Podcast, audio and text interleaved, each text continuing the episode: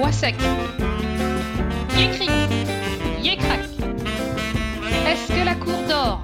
Non, la cour ne dort pas. Yé mysticric, yé mysticrac.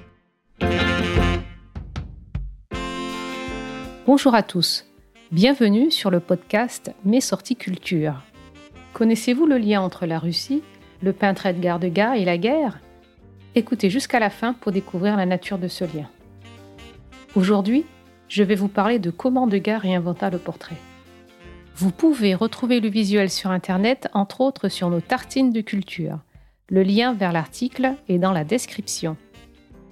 Le comte Ludovic Le Pic, ça vous dit quelque chose? Probablement pas.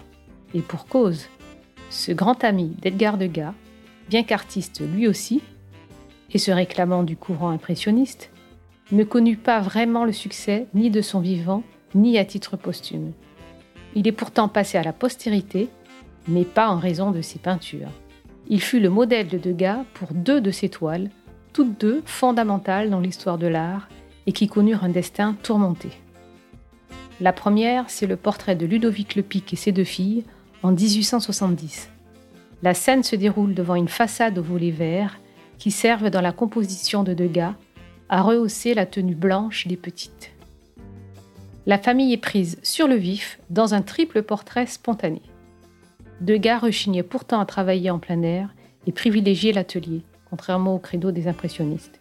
Il a fait une exception pour ce tableau. La toile n'est pas le fruit d'une commande de Lepic. Degas venait d'une famille aisée et n'était pas obligé de se plier aux commandes pour vivre, mais simplement un choix délibéré de l'artiste. Bien que contemporain de Renoir, Degas use ici d'une technique très différente. Sa toile semble inachevée, mais c'est un effet voulu par le peintre, un peu comme s'il décortiquait sous nos yeux le processus du portrait. Au centre, une esquisse du portrait de Ludovic, à gauche, des contours mieux définis pour la cadette, et à droite, le portrait parfaitement achevé et si bien maîtrisé de l'aîné. L'ensemble est pris sur le vif avec des effets d'aquarelle grâce au glacis transparent apposé sur ses coups de pinceau. Comme l'explique Lucas Glour, le conservateur de la collection Burle, du nom d'un Allemand grand industriel dans l'armement et collectionneur et mécène, ce tableau est d'une modernité sidérante pour l'époque en ce qu'il nous parle de notre regard et se joue de l'observateur. Nos yeux ne peuvent se focaliser que sur un élément à la fois.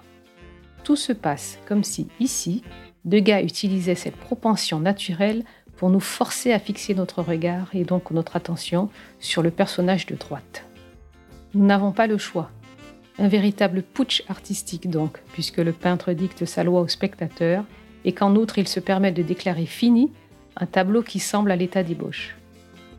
Petite anecdote, cette toile fut volée en 2008 avec trois autres toiles de la collection Burle et retrouvée au terme d'une longue enquête en 2012. Yé Mystic Yé Mystic Tim Tim, Bois sec. Le second portrait Ludovic Le Pic et ses filles, place de la Concorde, date de 1875 et les petites ont bien grandi. On peut le voir au musée de l'Ermitage de Saint-Pétersbourg. La famille est représentée de façon, là encore, peu conventionnelle. Les conditions sont les mêmes que pour le tableau précédent. Degas décide de peindre son ami et ses filles, ce n'est pas une commande de Le Pic. Certains historiens de l'art interprètent cette toile selon des critères liés au contexte de l'époque c'était la guerre franco-allemande, soulignant les éléments patriotiques dans la peinture. En effet, Degas a dissimulé derrière le haut de forme de son ami Le Pic la statue de la ville de Strasbourg, récemment annexée par les Prussiens. Celle-ci se trouve ainsi effacée de la toile, tout comme elle a disparu de la carte de France. Mais ce qu'il faut relever ici, c'est l'extraordinaire audace de la composition, sans doute réalisée d'après photographie les protagonistes sortent quasiment du cadre, ils sont relégués dans le coin droit de l'image, tandis que le regard est happé par la vaste étendue de la place. Ils regardent tous dans des directions différentes. Cette œuvre était considérée comme perdue depuis la Seconde Guerre mondiale, jusqu'à ce que les autorités russes la montrent au public en 1995 à l'Ermitage. Le tableau faisait auparavant partie de la collection d'Otto Gerstenberg, un entrepreneur allemand qui avait fait fortune dans les assurances et était collectionneur d'art à Berlin et avait été pris par la Russie comme dédommagement de la guerre en 1945. Deux œuvres cousines donc, et au destin tourmenté, qui ont changé, sinon la face du monde, celle de l'art du portrait. Je vous remercie pour votre écoute. J'espère que cette découverte culturelle vous a plu. Je vous invite à aller sur la plateforme d'écoute de votre choix pour nous laisser 5 étoiles ou un avis. Nous nous retrouverons dans deux semaines pour un nouvel épisode.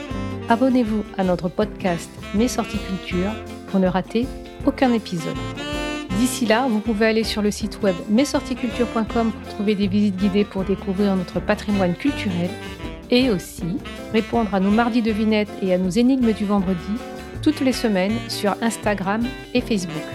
Tous les liens sont dans la description. À bientôt!